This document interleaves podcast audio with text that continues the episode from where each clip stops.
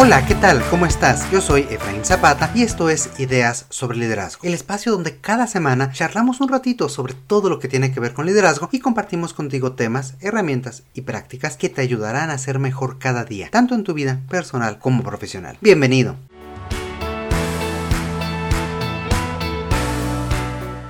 El día de hoy estoy tomándome un cafecito virtual con mi estimadísima amiga y colega Malu Biurques. Ella es experta en planeación, coaching y desarrollo humano. Además, déjame decirte que he tenido la oportunidad de compartir diversos proyectos con ella y me encanta la perspectiva que aplica en todo momento como profesional. Bienvenida Malu, ¿qué tal? ¿Cómo estás? Muy contenta, Efra, muy contenta de estar contigo y, poder charlar. Y bueno, también para mí es un placer coincidido en varios proyectos contigo. Y pues aquí estoy en, en en esta charla que iniciaremos con mucho gusto. Claro que sí, Malu, me encanta que nos acompañes el día de hoy y además, y esto creo que no te lo compartí, te lo comparto tanto a ti como a todos nuestros amigos, marca un hito muy especial porque el día de hoy cumplimos dos años de este gran esfuerzo que es llevar cada semana a todos nuestros oyentes ideas a sus oídos a través de este podcast de ideas sobre liderazgo. Así que es un episodio de aniversario y muchas, muchas gracias por aceptar la invitación, Malu. Ay, qué feliz, qué feliz que me lo compartas, eso me emociona, me emociona muchísimo. Yo sé que, que tú y, y, todo tu conocimiento y toda tu expertise ayuda muchísimo a nuestros líderes más allá de México. Y bueno, pues creo que, que esta idea ha dado frutos y me da mucho gusto y me emociona mucho estar con ustedes en este momento. Gracias por la invitación. Muchísimas gracias, Mario. Tienes razón, pues afortunadamente tenemos esta, esta gran fortuna de llegar a muchas, muchas personas en diferentes países del mundo. Y hoy me encanta que estés aquí para compartir compartirnos un tema muy interesante y es que cada día cobra mayor relevancia estos temas de diversidad, de inclusión y de equidad, tanto en la sociedad como en los espacios de trabajo. No solamente las organizaciones, sino los líderes también necesitan tomar conciencia sobre todos estos temas para realmente poder generar cambios significativos en su cultura de trabajo, tanto del equipo como de la organización en conjunto y así aprovechar todo el potencial que nos brinda la diversidad. Y bueno, sobre todo esto vamos a charlar el día de hoy. Así que bueno, para arrancar de lleno, me encantaría preguntarte antes que nada, ¿cuál es justamente la diferencia entre diversidad, equidad e inclusión que muchas veces no, no la tenemos tan clara o hasta lo utilizamos como sinónimo, ¿no? Fíjate que eso es algo eh, constante que, que, me,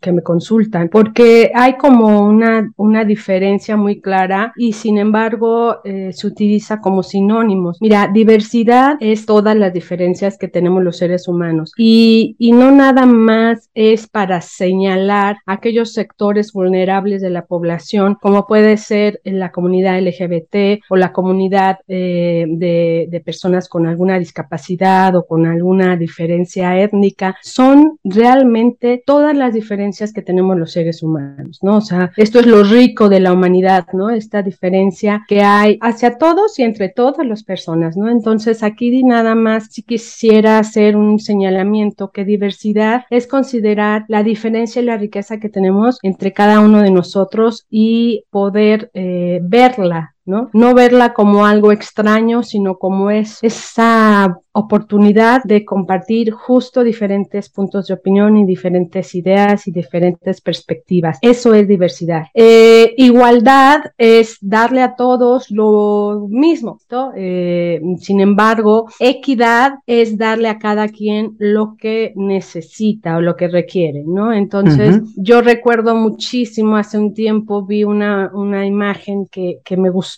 y yo la utilizo para hacer referencia, ¿no? Están tres niños queriendo ver el partido de fútbol y cuando hablamos de igualdad, pues a todos les dan el mismo banquito, ¿no? Sin embargo, uno es medianamente alto, otro es muy alto y otro es chiquito. Entonces, pues solamente con ese banquito, solamente a través de una pared de la barda, pues solamente alcanza a ver el chico muy alto, ¿no? Entonces, eso es igualdad, le das a todos lo mismo. Sin embargo, cuando hablamos de equidad, pues buscas darle el banquito adecuado a cada uno de los niños para que todos vean el fútbol. ¿No? Claro. Entonces, uh -huh. justo esas son las primeras eh, diferencias, ¿no? De, de, de, estos conceptos y que hoy en día, eh, lo bueno es que hoy en día están surgiendo ya vocablos mmm, o ya están surgiendo estos conceptos en las organizaciones porque uh -huh. en realidad no se hablaba, ¿no? Entonces, apenas son estos pequeños pasos que estamos haciendo en las organizaciones.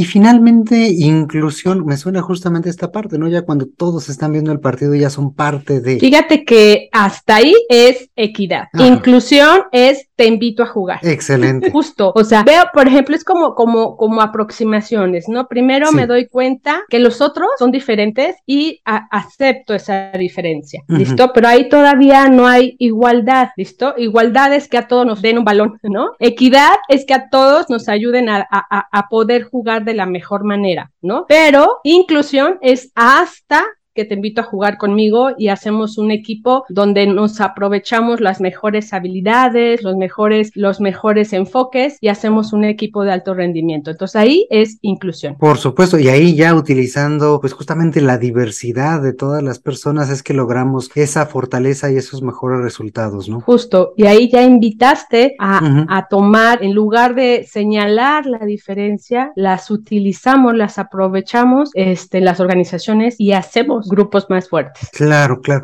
La señalamos como algo positivo, ¿no? Tú tienes esto que nos enriquece a todos, tú tienes aquello que nos enriquece a todos, en vez de decir, bueno, tú eres diferente, aléjate, o tú eres diferente, no formas parte de. Creo que sí es este, me, me gustó cómo utilizaste la palabra, ¿no? Este señalamiento para aprovechar, para construir y no para diferenciar o para excluir, ¿no? Así es, y fíjate que todavía, eh, por ejemplo, en las organizaciones voy viendo ese, esa transformación, sin embargo todavía se ve grupos, ¿no? O sea, si ya hicieron una diversidad, ya aceptaron la diversidad, entre comillas, se puede decir así, y tú llegas a las organizaciones y de todos modos ves bolitas, equipos, ¿no? Así como segmentados, segregados, pero todavía no hay inclusión, todavía no hay un trabajo donde realmente se haya visto el efecto de la equidad y que la gente realmente se sienta propia, se sienta a gusto en esos ambientes de trabajo. O peor aún, a mí me ha tocado también ver organizaciones en las cuales pues prácticamente lo hacen por cuota, ¿no? Tienen a una persona con alguna eh, diferencia o alguna incapacidad motriz, pues únicamente para decir que tienen una persona con una discapacidad, ¿no? Justamente y pues no, no hacen nada por integrarlo, sino nada más es, pues ya tenemos una persona, ya somos bien inclusivos, ¿no? Sí, y fíjate que eso que, que dices es un error en, en nuestras organizaciones. Tú, tú bien dijiste, por cubrir una cuota tengo a alguien de, de, con alguna discapacidad, con la de la comunidad LGBT, de etcétera, y pues lo dejo sentadito a sacar copias, ¿no? O lo dejo eh, en, en, algún lugar, este, pues que me saco la foto y tan tan, ¿no? Y no, o sea, todavía no hemos llegado al punto donde realmente se dé oportunidades de trabajo. Mira, un, un, un tiempo me tocó estar en una organización que estaba haciendo planes para incluir personas con discapacidad y, y estaba haciendo la, estaban dando oportunidad a personas este, con discapacidad motriz, algunos con muletas, algunas con sillas de ruedas. Y yo vuelto y digo, bueno, este espacio ni siquiera tiene rampas. O sea, ¿cómo va a pasar esa silla de ruedas? O sea, no está adecuado los espacios para, para ese tipo de personas. Entonces yo decía, bueno, voy a hacerles, acompañarlos a, hacer un plan de, de, de, de, cultura organizacional, porque en ese caso era, era cultura organizacional, pero yo no veo dónde vayan a empezar, ¿no? O sea, tenemos que hacer cambios físicos también para ese tipo de personas, ¿no? Entonces, ah, es mucho el fondo eh, de, ese, de cuando hablamos realmente de una diversidad y cuando hablamos de una inclusión.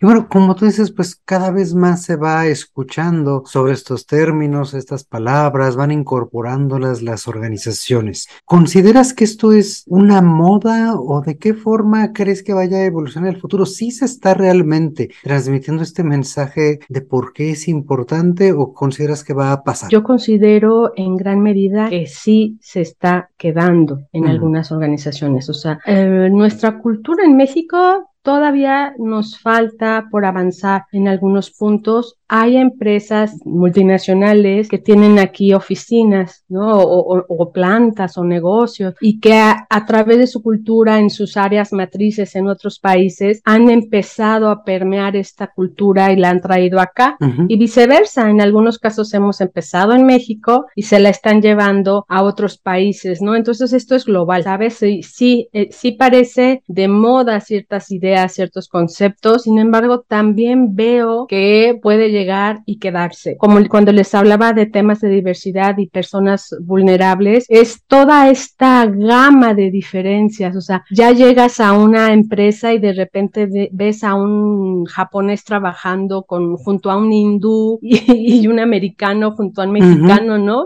Este, me acuerdo los chistes que contábamos de pequeños y había un mexicano junto a un alemán, junto a un español, ¿no? Pues ahora ya tenemos multiculturales, tenemos organizaciones con, con diferencia generacional, ¿no? Donde el director es baby boomers y el joven es millennial, ¿no? Entonces también ahí hay diversidad y también ahí debe de haber inclusión, ¿no? Y de repente ya existe, o sea, esto ya existe, ya no lo vamos a poder evitar, o sea, el mundo ya es un pañuelo. Lo que tenemos que seguir aprendiendo es el cómo lo vamos a manejar, pero ya no se va a detener, o sea, yo no creo sinceramente en mi experiencia, tanto como consultora, como coach, este, que ya tengo más de 15 años haciendo esto y como trainer, esto llegó para quedarse, no, no, no, no va a no se va a ir, ¿por qué? Porque es a nivel global, porque cada vez está más abierto el mundo y, va, va a continuar. Aquí lo que el reto de los líderes, como tú bien mencionabas, el reto de las organizaciones, y no nada más del líder, sino de los equipos de trabajo, es gestionarlo, aprenderlo a hacer de la mejor manera, saludable para las personas y para la organización, ¿no? Porque son procesos en algunos, en algunas organizaciones que, que este cambio de cultura, cambio de, de forma de ver esa diversidad, esta inclusión, pues tiene que ser rápido. ¿Por qué? Porque, oye, ¿sabes qué? Ya tengo gente de otro país en mi área, ¿no? ¿Y cómo le hago? Y a lo mejor algunos tienen tiempito para decirles, oigan, viene esto, ¿no? Pero en realidad ya está. Hay un concepto, Efraín, que he trabajado mucho que se llama seguridad psicológica y lo he estado trabajando mucho, mucho, mucho últimamente, donde creas justamente espacios de seguridad psicológica en las organizaciones, donde la persona se, se puede sentir libre de ser quien es. Pues y eso abre la posibilidad de, decir, oigan, miren, esto puede mejorar, esto se puede hacer así. Es más, hasta que te digan, oigan, hay un error, nos estamos equivocando y no se condena el error. Oye, pues las organizaciones tienen un aprendizaje acelerado. Entonces, esa es mi, mi respuesta a tu pregunta. En realidad, yo sí veo que es algo que se tiene que quedar, que tenemos que aprender a gestionar y que ya no va a haber vuelta atrás.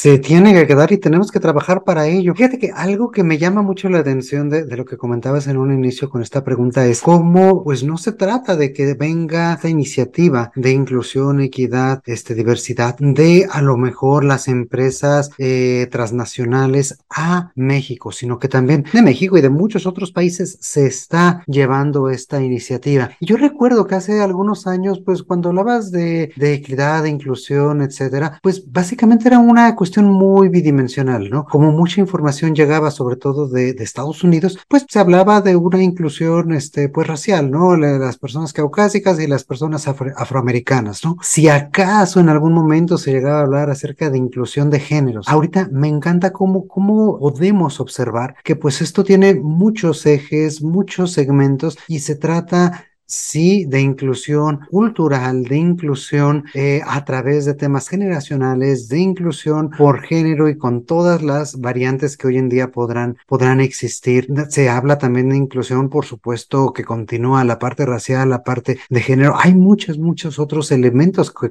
que podemos eh, incorporar en esta parte de la inclusión y que todos podemos empezar a ver dentro de nuestro contexto qué es o a quiénes son, a quienes tenemos que incluir y de qué manera para para poder hablar de inclusión muy específicamente para nuestro, nuestra realidad, ¿no te parece? Y fíjate que ahorita que, que, que mencionas esto, yo me imagino, por ejemplo, nuestra comunidad en México, que es un abanico de diversidad. Tenemos la diversidad étnica, ¿no? Tenemos gente de varias este, eh, etnias, de varias este, comunidades, de, de, varias latitudes, este, y de verdad eso, eso ayuda, o sea, cómo, cómo poder incluir, ¿no? A todas esas personas que hoy muchas de ellas ya han tenido, por ejemplo, hace poco leí el artículo de un chico, este, que logró estudiar su carrera de, de, una comunidad eh, de Chiapas y yo ahora decía, es que no me, no me dan trabajo trabajo porque soy indígena. Entonces dices, por Dios santo, y estás súper capacitado y tiene mm. muchísimas competencias, pero solo por ser indígena, tener rasgos indígenas, tener un nombre indígena, este, no le, no le, no, no le dan oportunidad de tener un trabajo, ¿no? Entonces sí nos hace falta seguir haciendo toda esta labor y es algo que a mí en lo personal me motiva. Ya tengo los últimos años de mi vida profesional trabajando justo en lo que es eh, diversidad e inclusión, porque es la,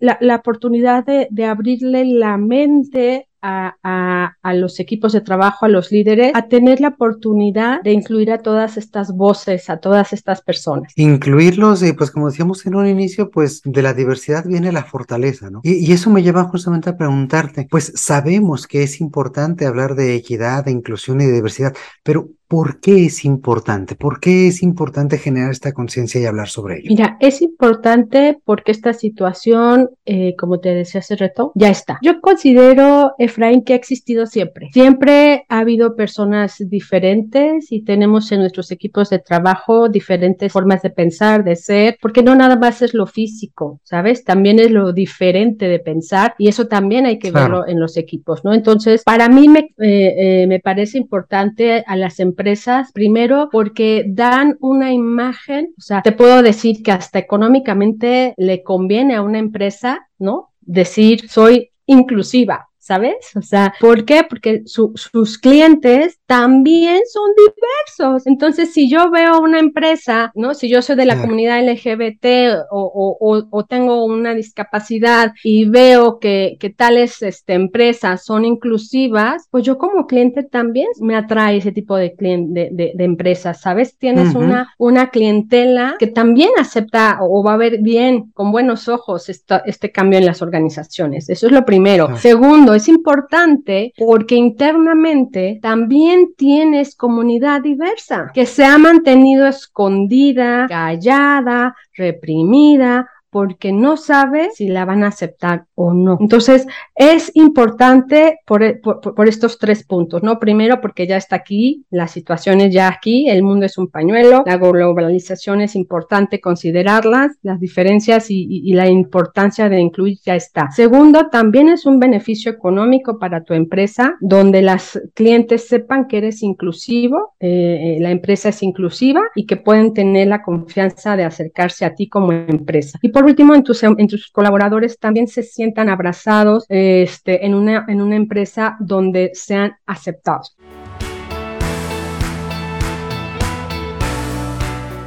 Fíjate que qué bueno que tomas este tema también de la diversidad cognitiva y me, y me recuerda una, una conferencia que veía hace un poco de tiempo y es que había pues era un panel de diferentes personas en Estados Unidos. Había una persona de origen indio había una persona de raza negra había una persona asiática y había eh, únicamente una persona caucásica una persona blanca ¿no? y entonces pues primero presentan a todas estas personas que pues tenderíamos a pensar eso no que son diferentes. Y llega el turno de la caucásica y dice, bueno, pues yo estoy aquí para darle un poquito de diversidad a este, a este foro, ¿no? Y como que todos se quedan viéndolo así como que raro, ¿no? Sea, pues sí, porque miren, todos ustedes, por sus presentaciones y por demás, todos ustedes son de, este, de las mejores universidades de la, del país, ¿no? Todos son puros Ivy League, ¿no? De Harvard, de Princeton, de Yale. Pues yo soy el único que tiene una educación mucho más básica, ¿no? Y eso también me parece es, es diversidad y también es inclusión, porque podemos estar eh, mezclados en cuanto a colores, olores y sabores, pero si tenemos la misma forma de pensar, la misma mentalidad, la misma educación, el mismo contexto, vamos a estar dentro del mismo parámetro y no vamos a tener oportunidad justamente de ver cosas distintas.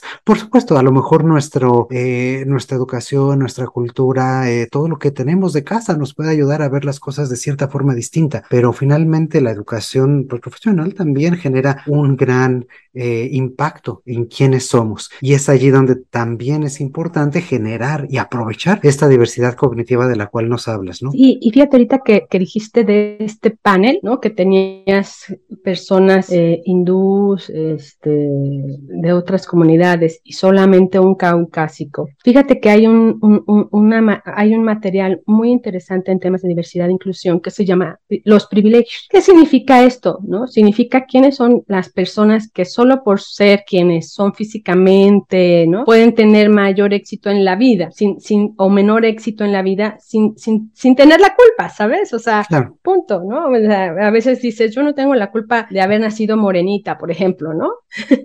¿No? Es, es increíble que en México tengamos el 90% de morenitos y seguimos diciendo, prefiero blancos, ¿no? Entonces, pero, por ejemplo, un, hombre heterosexual caucásico tiene mayor privilegio que un hombre homosexual caucásico. Y, por ejemplo, hombre, mujer, mmm, discapacitado, eh, comunidad LGBT, etcétera, etcétera. Entonces, van bajando de privilegios, ¿sabes? Entonces, eso también es importante considerarlo cuando, cuando hablamos con las personas en, en, organizaciones, porque de repente cuando yo les digo esto, ¿no? Se voltean a ver y voltean a ver al director general y dicen, ah, mira, ese es blanco, ¿no? Sí, es Muy blanco, pocos. bueno. Entonces, este, eso también es importante darnos cuenta cómo el inconsciente colectivo también afecta en estos temas de diversidad e inclusión. Y bueno, pues también hay mucho que trabajar en este punto, ¿no?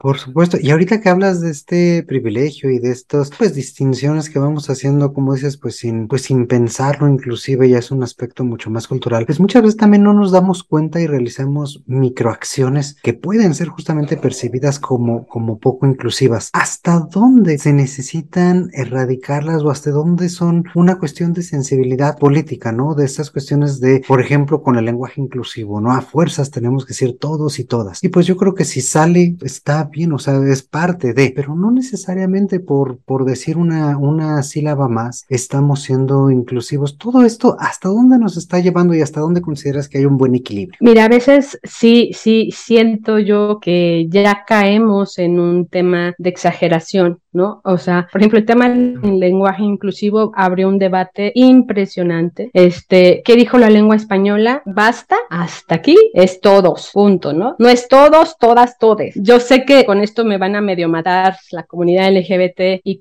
más, sin embargo, hay que entender este punto de cuidar el lenguaje, ¿no? Sin embargo, si yo, si me dijeras, oye, en realidad con eso está siendo inclusivo y no, eh, por ejemplo, el otro día vi una, un artículo que decía, oye, tener una un lenguaje de todo, todas, todes, y no tratar con respeto y con un lenguaje de educación hacia un anciano o hacia un niño, entonces tú eres inclusivo. Exactamente. ¿no? Entonces tiene que ver eh, un, un trato de educación y de respeto usa el lenguaje Claro. que quieras, porque puedes decir todas, todos, todes y ser el más grosero de la sesión. Sí, Pero- es una cuestión mucho más de, de actitud y de respeto que de sílabas, ¿no? Y mira, a veces eh, eso es el parte de, del lenguaje. Cuando hablamos de eh, trato, de seguir a la persona con, con esta educación, pues al final del día es tratar con respeto. Es muy diferente tolerar que respetar. Yo puedo tolerar que respires, lo tolero, ¿no? Pero no Mm. cerca de mí, por favor, ¿no? Por ejemplo. Entonces, el respeto en realidad es acepto quién eres, acepto tu diferencia y te incluyo. Eso es, o sea, es más hacia acá. Entonces, sí creo, ahora, hay audiencias a las que sí les son importantes ese tipo de lenguaje, ¿no? Entonces, si Ujú. yo estoy, porque me ha pasado, estoy dando una conferencia de diversidad e inclusión a la comunidad LGBT EQ más y yo digo los pronombres mal, me crucifican, ¿no? O sea, puedo estar con un bina, con una persona este binaria y le tengo que decir ella, pues le tengo que decir ella por respeto a la persona, porque para esa persona así es importante su pronombre. Entonces, por eso te diría, hay que tener el, equil el equilibrio está para mí en el respeto. Si tú estás en una audiencia en donde sí es necesario este, este lenguaje, utilízalo. ¿Por qué? Porque la, para las personas de, de, de, la comunidad, por ejemplo, que son las que más han pedido este cuidado, es importante. Claro, y me gusta, ahí... me gusta este punto que, que, marcas como parámetro, ¿no? Finalmente, en la medida en que estemos logrando que nuestro interlocutor, que nuestra audiencia se sienta cómoda y se sienta respetada, creo que es allí donde podemos generar esta, esta buena interacción, ¿no? Así es, el respeto es la medida para mí.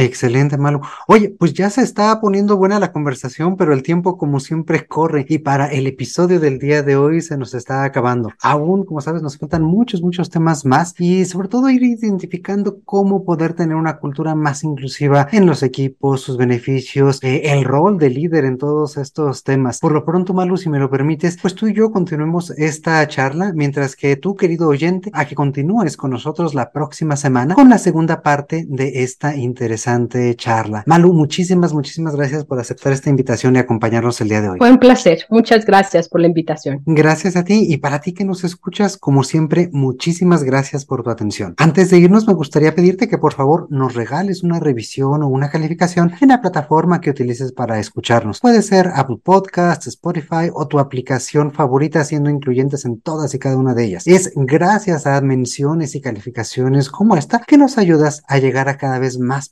y dar vida a este espacio. Así que desde ahora, muchas, muchas gracias. Y como siempre, te mando un fuerte abrazo. Yo soy Efraín Zapata y te espero a la próxima con nuevas ideas sobre liderazgo.